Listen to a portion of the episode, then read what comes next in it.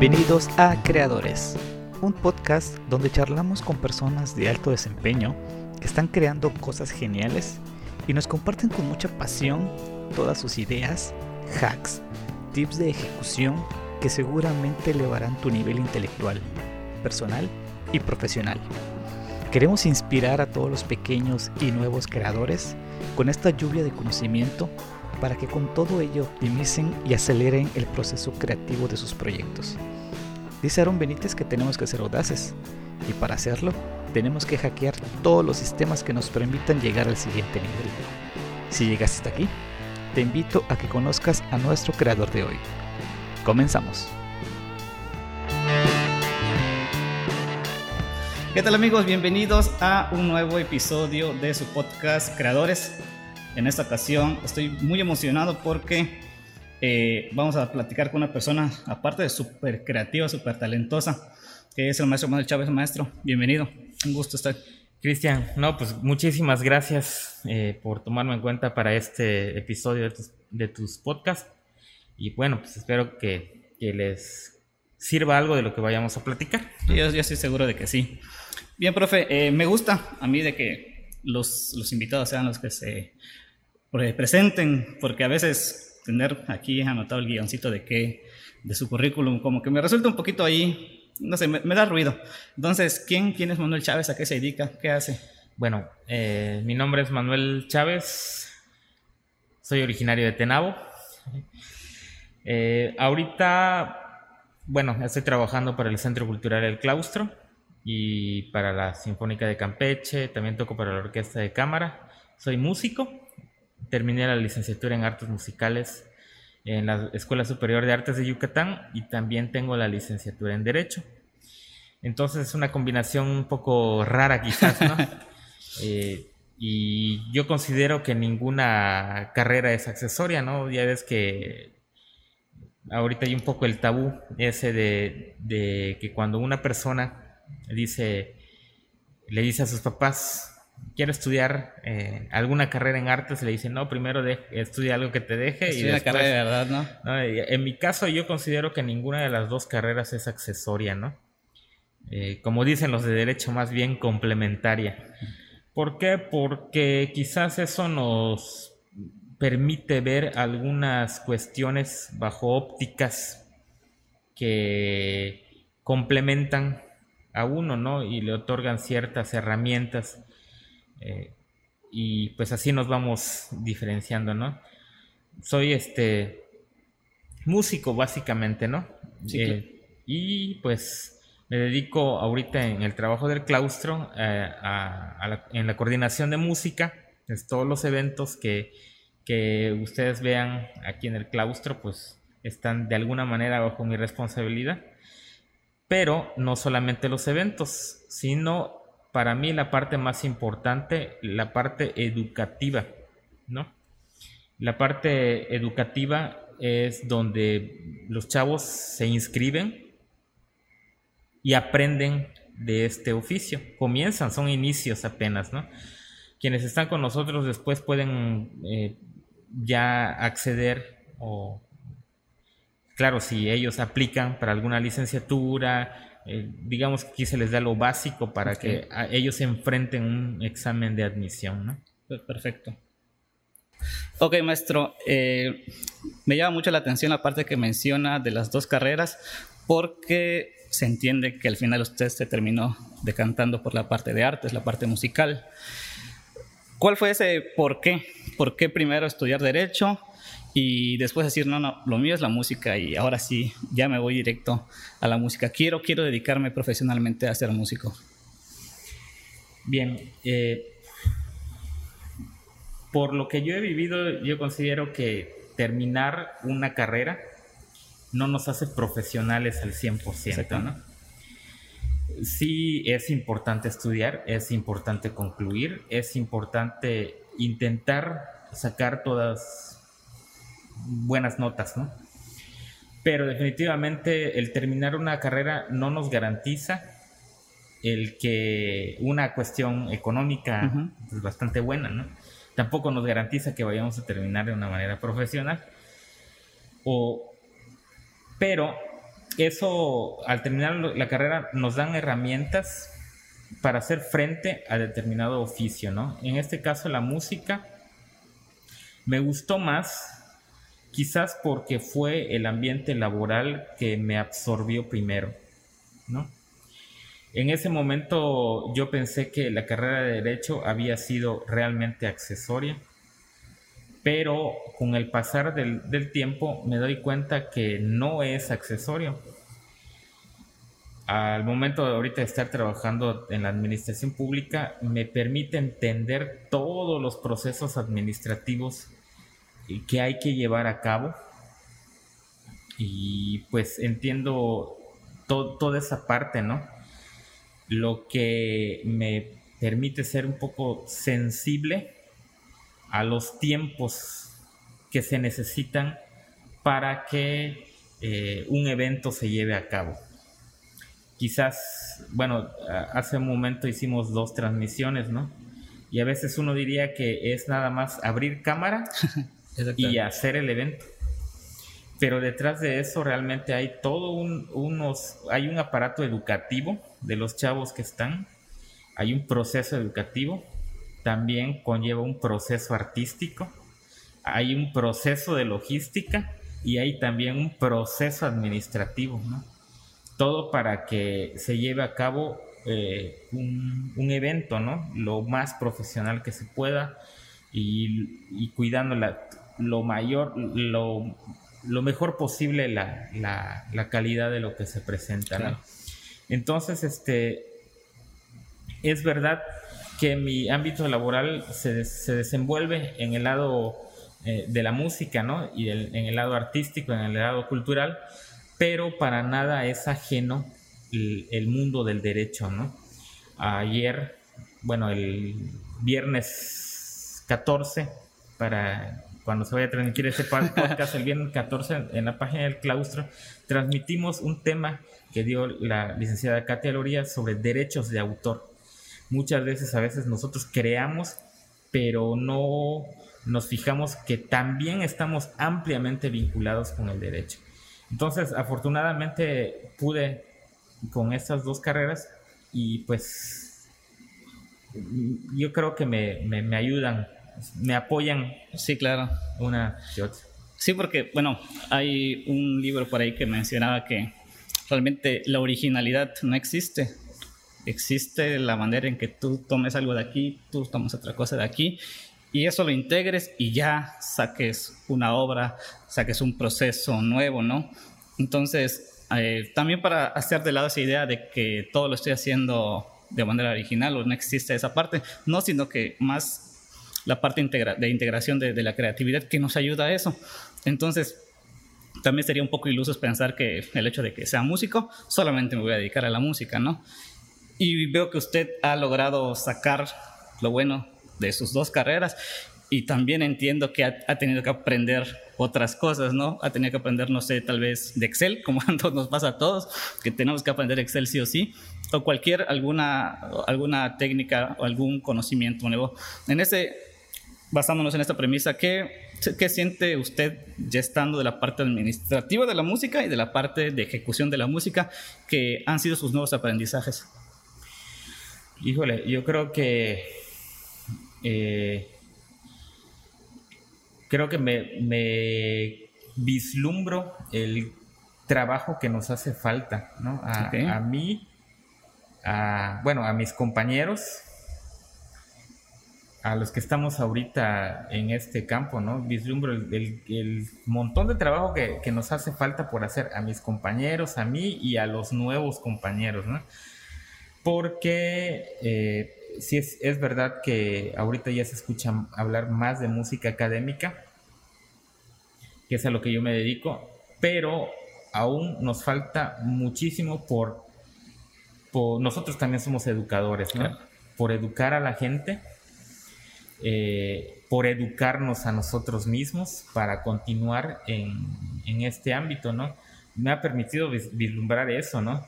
Y la importancia que, que, tienen los centros culturales, la importancia que, que, tienen cada institución y cada grupo musical, que quizás nosotros lo vemos como algo que nos aporta diversión. El otro día eh, compartí en Facebook una, una imagen de, una, de un señor ya grande tocando el huiro. Entonces yo pensaba, ¿no? ¿Cómo es que para muchos es diversión? Es una diversión que escuchar a, a un grupo jaranero, ¿no? pero realmente están escuchando siglos de tradición. O sea, se traduce en diversión, pero realmente atrás de, todo eso es toda una carga de tradición eh, totalmente sólida para ser objeto de estudio, ¿no? Por historiadores, por, por musicólogos, por eh, y, por ser este, documentados, ¿no?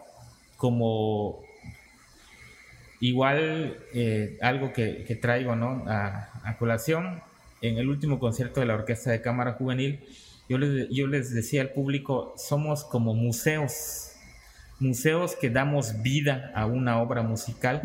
Y revivimos una obra que hace dos siglos, tres siglos se escribió, y para mí eh, no es que toquemos músico, música de viejitos, como dicen algunos, ¿no?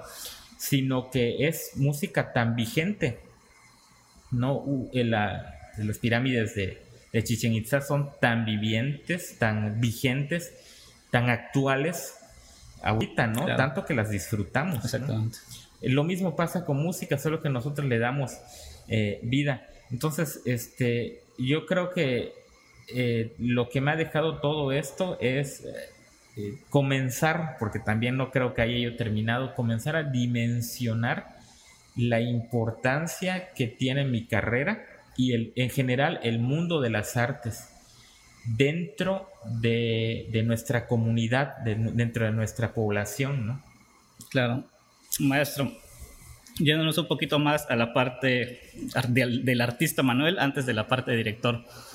Eh, platíqueme, usted es flautista profesional, usted decidió eh, escoger este, este instrumento. Entonces aquí sería una pregunta un tantito dividida, ¿no? Primero, ¿por qué es que escoge la flauta? Y segundo, ¿cómo es esa experiencia de una persona que ya terminó una carrera como derecho y decir, no, voy desde cero, me aviento a estudiar de nuevo de toda una carrera eh, teniendo ya, vamos a llamarle un respaldo académico con base en su anterior licenciatura y también quiero entender que mientras estudiaba usted derecho también ya tenía eh, sus primeros eh, inicios musicales, ¿no? Entonces platíqueme toda, toda esa experiencia. Bien, yo inicié porque estaba, para los que viven en Tenabo y vean este, este podcast allí en Tenabo, había una orquesta de una orquesta sinfónica eh, en Tenabo, era infantil y juvenil, ¿no? Que ellos ensayaban en el DIF municipal, en la cancha del DIF municipal. Pero la cancha del DIF municipal tiene una acústica porque el, techo es de, de, lámina y no se entiende a veces lo que, lo que dicen, ¿no? Pero si hay partidos de básquet, si hay partidos de futsal, si estos ensayos que se hacían, pues se escuchaban hasta mi casa. Eh, entonces, hasta mi casa se escuchaban los ensayos y, yo siempre tenía la curiosidad de saber qué era eso, porque yo ignoraba totalmente qué es lo que hacía ese ruido. Entonces un día fui por ahí con mi bicicleta y vi eh, algo que realmente y verdaderamente yo no conocía en lo absoluto. Y siempre fue mi, ilusión averiguar de qué se trataba y querer entrar, pero ya sabes que cuando algo es novedad, eh, todo el mundo quiere entrar y no había cupo para mí. Pasaron creo que uno o dos años para que yo pudiera entrar. Obviamente por los medios de comunicación lo primero que tenemos en la vista y en la memoria es un violín. Enseguida nos dice música clásica, música académica y lo asociamos con un violín, ¿no? O con el director, o con un piano. Si yo quería entrar a tocar violín y el coordinador de, de la orquesta pues me decía, bueno, entras a clases de solfeo y esperas ahí hasta que se desocupe un violín. Como la orquesta era de, de, una cuestión social, un programa social, pues eh, ellos mismos daban el instrumento. Bueno, pasó el tiempo, yo me estaba desanimando porque ningún violín se desocupaba. Pero un día llegó con una cajita, una cajita y el estuche la cerraba yo con una, eh, con un cincho, ¿no? De esos de mochila le tuve que adaptar porque estaba echado a perder. Me dice, esta es una flauta, es el único instrumento libre, ¿te interesa? Y yo, bueno, mi interés es estar aquí y, permanecer hasta que se desocupe un violín, ¿no? Nunca se desocupó el violín.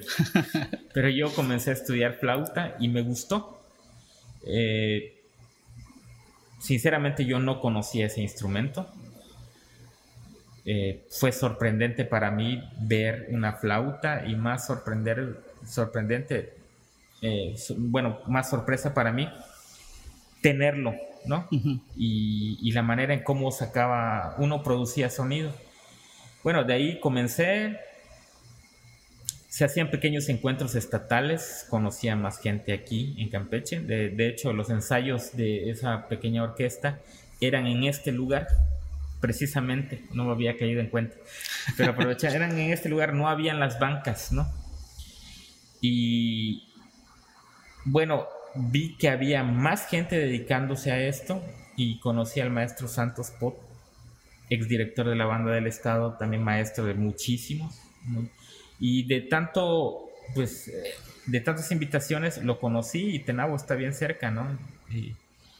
Eh, le pedí clases al maestro Santos, él daba también clases en la universidad, en un cuartito, un pianito ahí, ya casi ni recuerdo dónde, dónde estaba. Eh, ahí él me comenzó a dar clases de armonía, de orquestación, de teoría y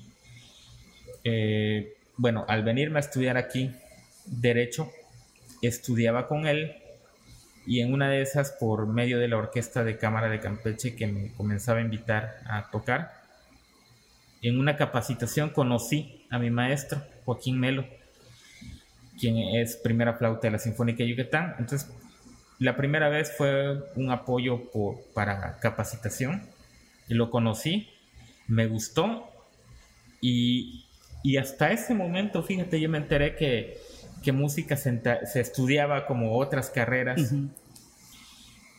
Y pues ya en la mente tenía yo de que está bien, me gusta el derecho, estudio derecho, pero quiero hacer de la música mi hobby, pero un hobby serio. Si voy a aprender eh, poco, pero que ese, eso, eso poco que esté estudiando sea bien cimentado. Entonces, este, comencé a estudiar con él, recuerdo, eran los martes, de hecho yo me cambié de turno de la, de la Facultad de Derecho. Eh, estudiaba en la tarde, me cambié a la mañana porque hacía toda esta travesía. Mis clases terminaban a las 12 del día. Pero yo, desde que salía de la casa, ya llevaba todas mis cosas, ¿no? A las 12 tomaba yo el, urbano que se va, llega hasta, las, hasta Seduc, bajaba la Deo, ah, mi autobús salía a las 12.40, te lo recuerdo porque fueron prácticamente todos los martes, ¿no? Durante dos años y medio. Y entonces eh, tomaba el autobús, llegaba a Mérida, tomaba clases particulares con, con el maestro Joaquín y era regresar. Y regresaba acá pues, como once y media de la noche, 12, era ir nada más a tomar mis clases. E, ese patrón se repitió pues prácticamente todos los martes, ¿no? Todos los martes. Eh, entonces, bueno, antes de estudiar eh, derecho, yo, le, yo les decía a mis papás, ¿no? Que, que sí quería yo aprender un poco de, música y todo, ¿no? Pero no encontrábamos realmente dónde. También nos hablaron de Jalapa y todo, ¿no? Pero eh, pasamos por una cuestión ahí familiar y pues económicamente no, no, no nos permitía, ¿no?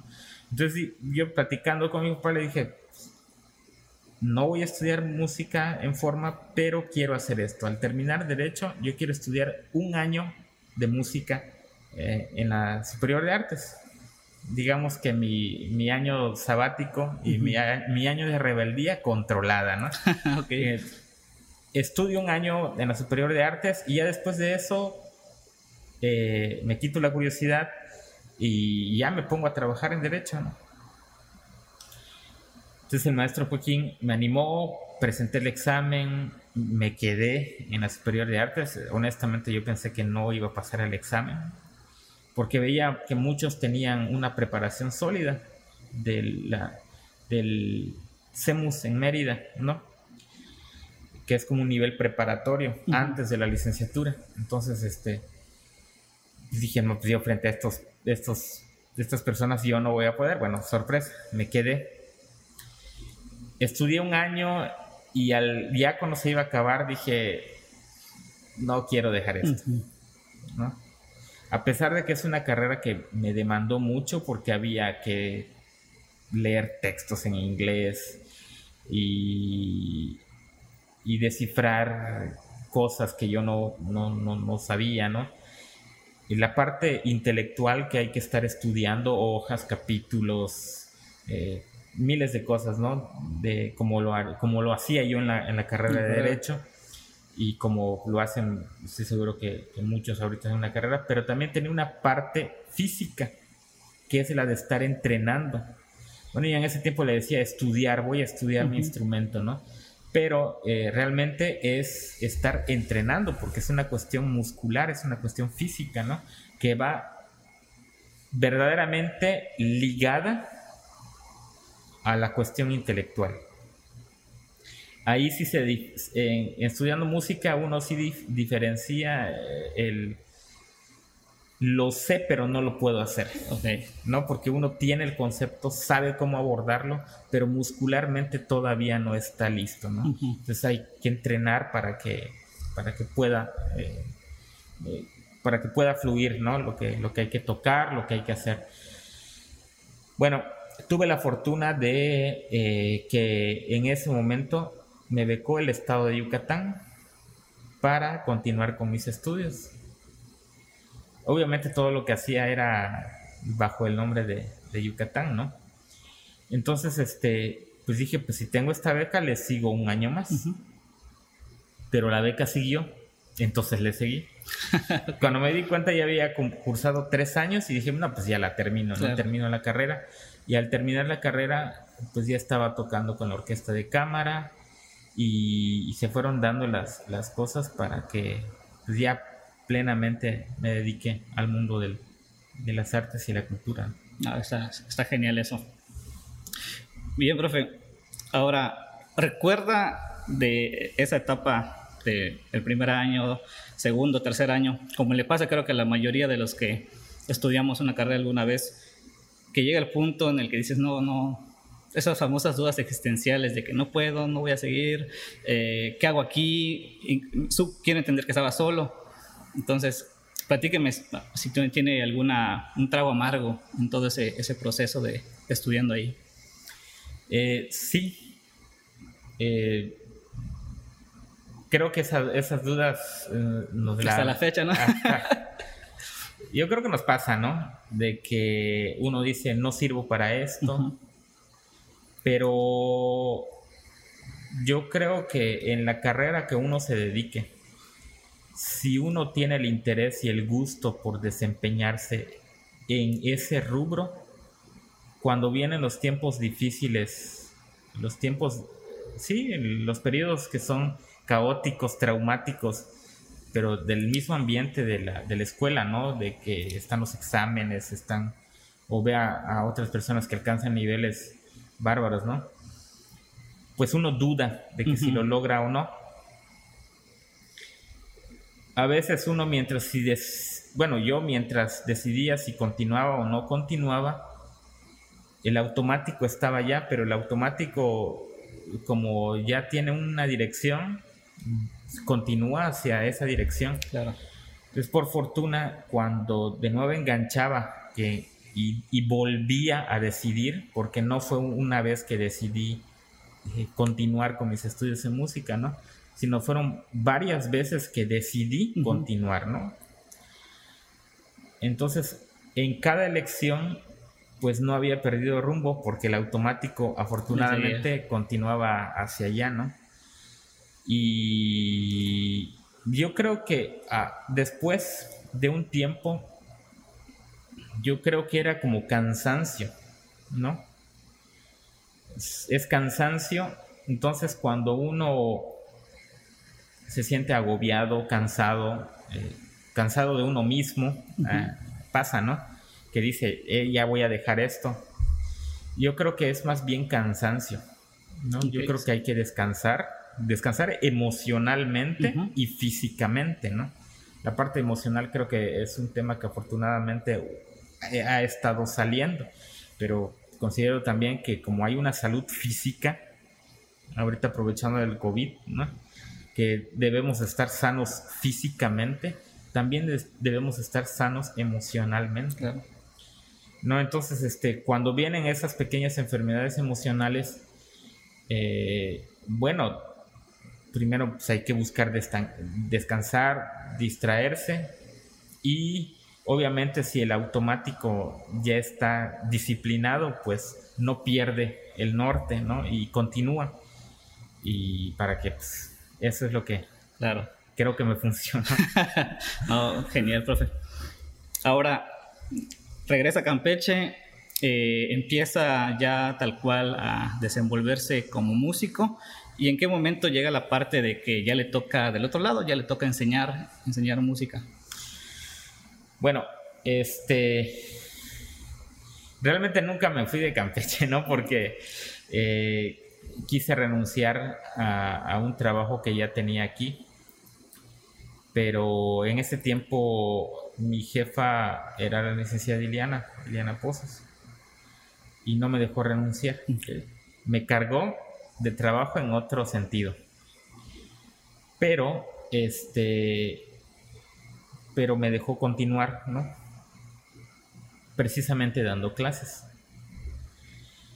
Porque yo solamente tocaba, no daba clases. Al momento de, comenzar a dar clases, eh, para mí fue un volver a aprender, a reaprender. Y creo que fue un, no creo que fue, está siendo un, el choque más grande que, he tenido, ¿no? Porque a veces quiero enseñar algo y me doy cuenta que yo no lo tengo dominado al 100. Y hay que volver a... Hay que volver a retomarlo. Y sobre todo hay que manejarlo a la perfección para que uno pueda plantearlo de cinco formas diferentes, la misma cosa. Sí. Porque pues evidentemente pues un alumno no va a aprender como aprendió uno, ¿no? Claro. Eh, ese ha sido creo que uno de los, una de las experiencias más fuertes, ¿no? Cómo, cómo lograr que, que el alumno no se enganche con, uno como maestro, ¿no? Porque en música es muy dable que, que al maestro lo tengan como un semidios, ¿no? que, ah, está el maestro tal, está el maestro tal. Yo digo que, pues sí, es un facilitador, ¿no? El maestro, pero en sí quien hace su camino es el alumno. La cuestión es que como el mundo de las artes está muy ligada a la cuestión emocional, no quiere decir que no tenga su lado objetivo, lo tiene y bien sólido, ¿no? Pero está muy ligado al lado eh, emocional. Pensamos que el maestro nos va a solucionar todo, ¿no? Entonces es, doble cosa porque cómo le enseño al alumno que haga su carrera o su estudio solo es este es un poco pues difícil, ¿no? pero el cómo reaprender, cómo, replean, cómo replantearme las cosas, ¿no? Para poder transmitirlo. Eh, hay otra cuestión igual que he aprendido, que nosotros tuvimos quizás una enseñanza aquí en Campeche, cuando yo venía, pues eh, había una generación que hacía todo lo posible por aprender, ¿no? que tenía esas ganas, pero no teníamos, hasta ahora no tenemos todos los medios, ¿no? Y quizás algunas cosas las aprendimos a la mala. Y luego el darme cuenta de que ese tipo de enseñanza no puede continuar, ¿no? No puede continuar porque no es así.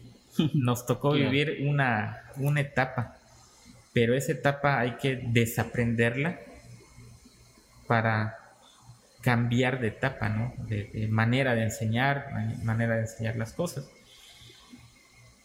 En general, yo creo que no es exclusivo esto de la música, ¿no? Yo creo que es en general, si te, si te das cuenta, eh, en la mayoría de las escuelas esa base de del bueno, a lo mejor cambie luego de opinión, pero ahorita lo, voy pensando, ¿no? Este, esa base del, del, él sí puede, tú no puedes. Este, o esa base de no puedes o qué, ¿no? Ya. Como una especie siempre andarnos retando de quién puede más, quién puede menos. Para mí definitivamente es una cuestión errónea que lejos de ayudar en la educación, y para mí esto aplica en cualquier, en cualquier carrera, ¿no? En vez de, de quitar esas cuestiones, o sea, como que nos basamos mucho en señalar un error. Y, y, pasa el momento de aprender, pasa el momento de, de mostrar nuestro trabajo y pasa al momento de enseñar. ¿No? Es como eh, el plano de, la, de magnificar lo, erróneo. Como una especie de chantaje emocional, Algo así. Pero bueno, esas son cuestiones que también eh, todos creo que debemos de ir erradicando. Igual, pues confieso, ¿no? Yo no, no digo que lo cumpla o lo logre al 100%, pero yo creo que son cuestiones que nosotros debemos de, dejar al lado, de, lado, ¿no? Porque pues, por ahí dicen que las ataduras más grandes que tenemos no son las físicas, sino las mentales, ¿no? Y para mí ese sí es el, un gancho que nos ata tremendamente, ¿no? Totalmente de acuerdo. Hay una cosa que, bueno, para poner un poquito en contexto, yo fui a su alumno, usted fue, fue mi maestro de música. Y si algo súper aprendido usted, y lo tengo marcado y se lo he copiado, es eh, el hecho de que a veces cuando doy clases, o muchas veces lo hago, primero enseño, cuando siento que el alumno ya puede hacerlo solo, dejo que lo haga. Cuando se topa con algo, comúnmente problemas técnicos, ya vienen conmigo y lo, lo resolvemos juntos.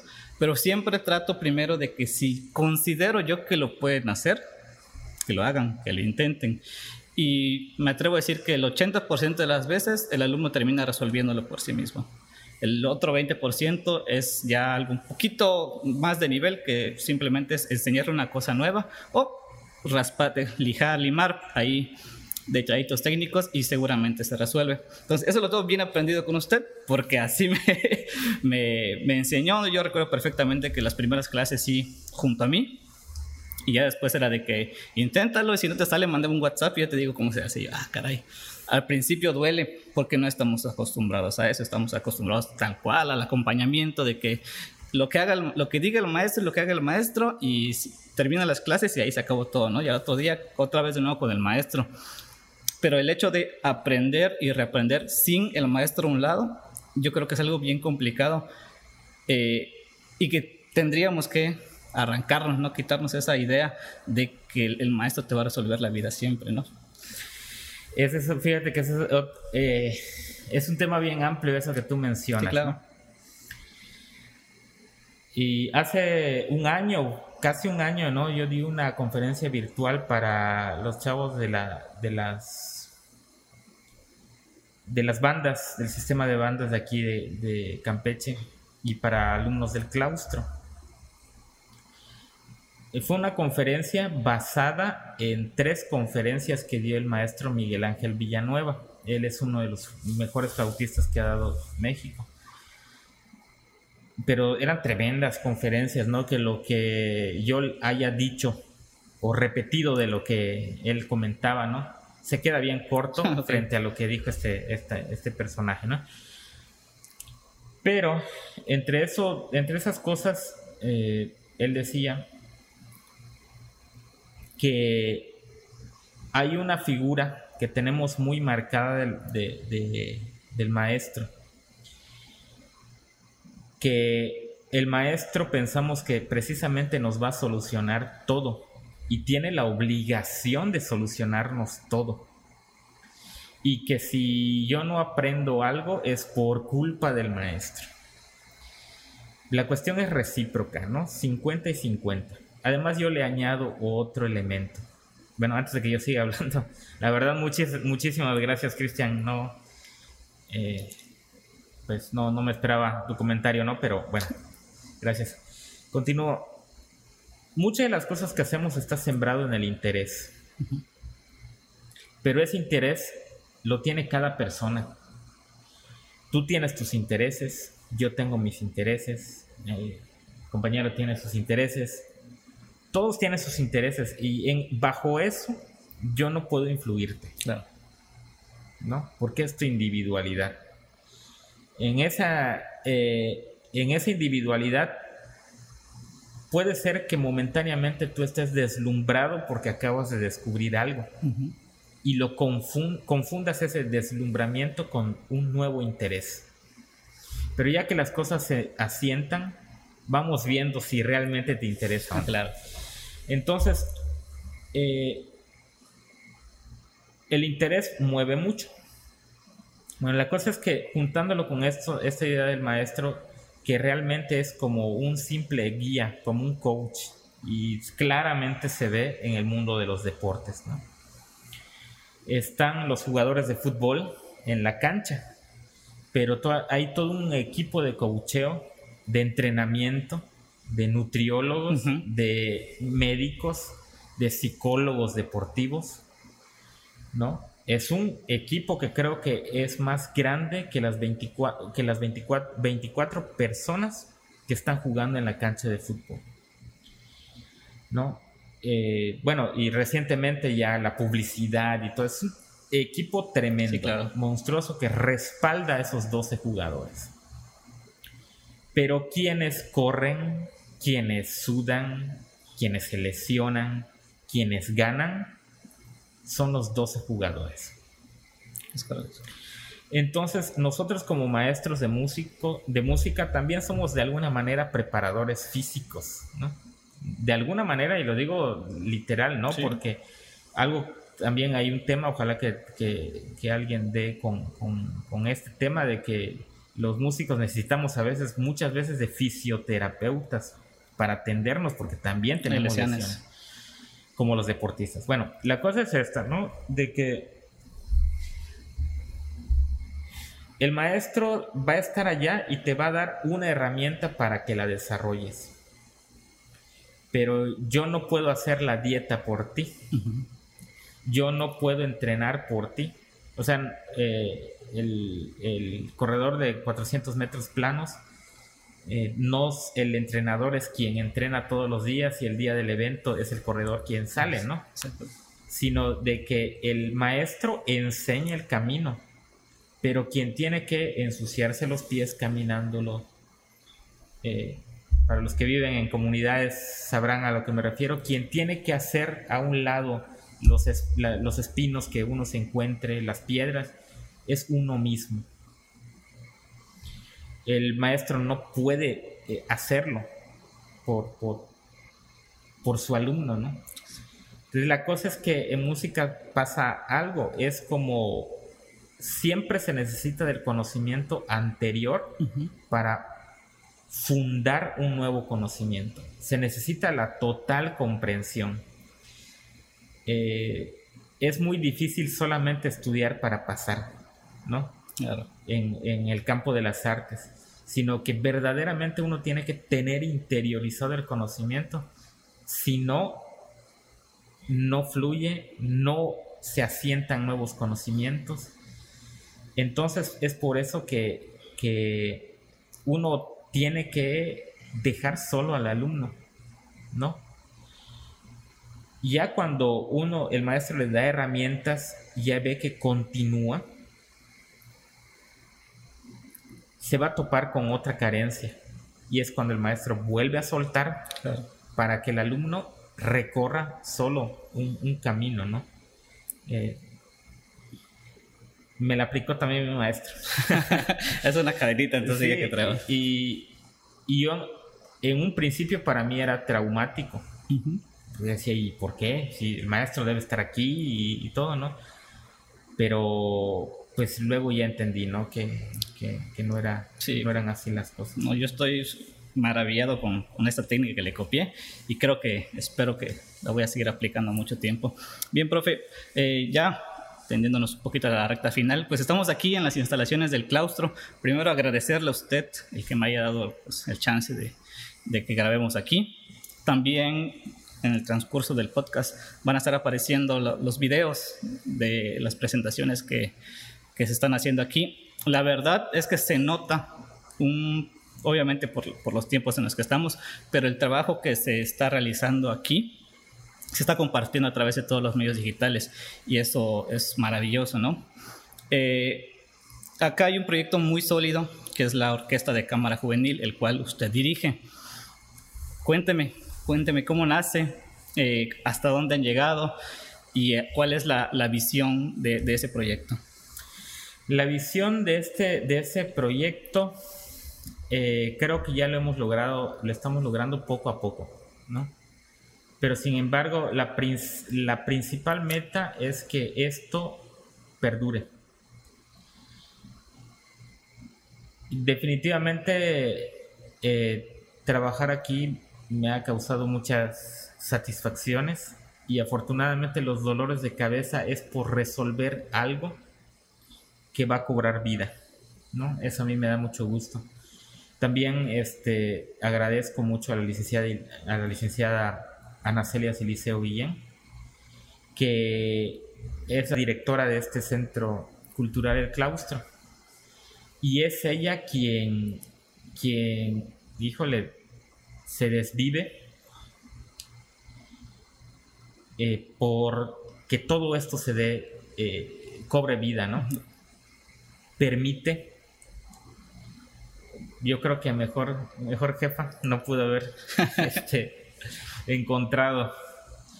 Porque la, todo este, esta creación de las creaciones, lo que tuviste hace un momento, la Orquesta de Cámara Juvenil, las presentaciones que ha tenido la Orquesta de Cámara Juvenil, es, es bueno, en la dirección del Centro Cultural el, Claustro es donde se asientan las ideas, ¿no?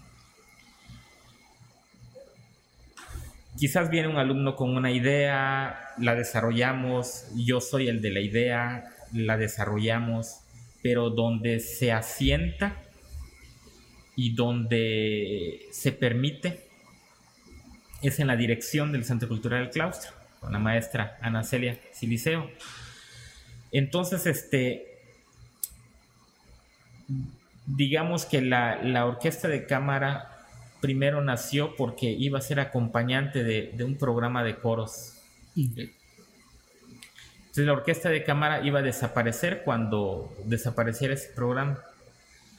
Por naturaleza, ¿eh? así nada más estaba contemplado formar un grupo de alumnos para unas cuatro presentaciones. Pero, pues la verdad es que resultó. Y la idea de la orquesta de cámara era que se aceptaran a, personas de diferentes escuelas de, la ciudad eh, con total libertad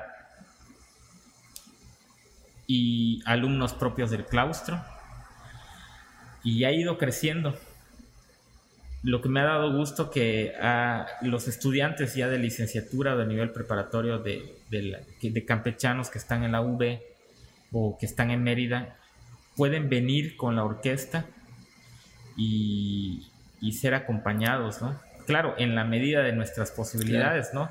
Porque lo que buscamos también es que cada uno de ellos tenga un desarrollo individual, ¿no?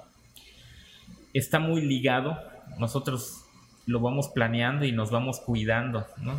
Nos vamos cuidando y cuida, bueno, este, vemos bien la parte individual de la parte colectiva.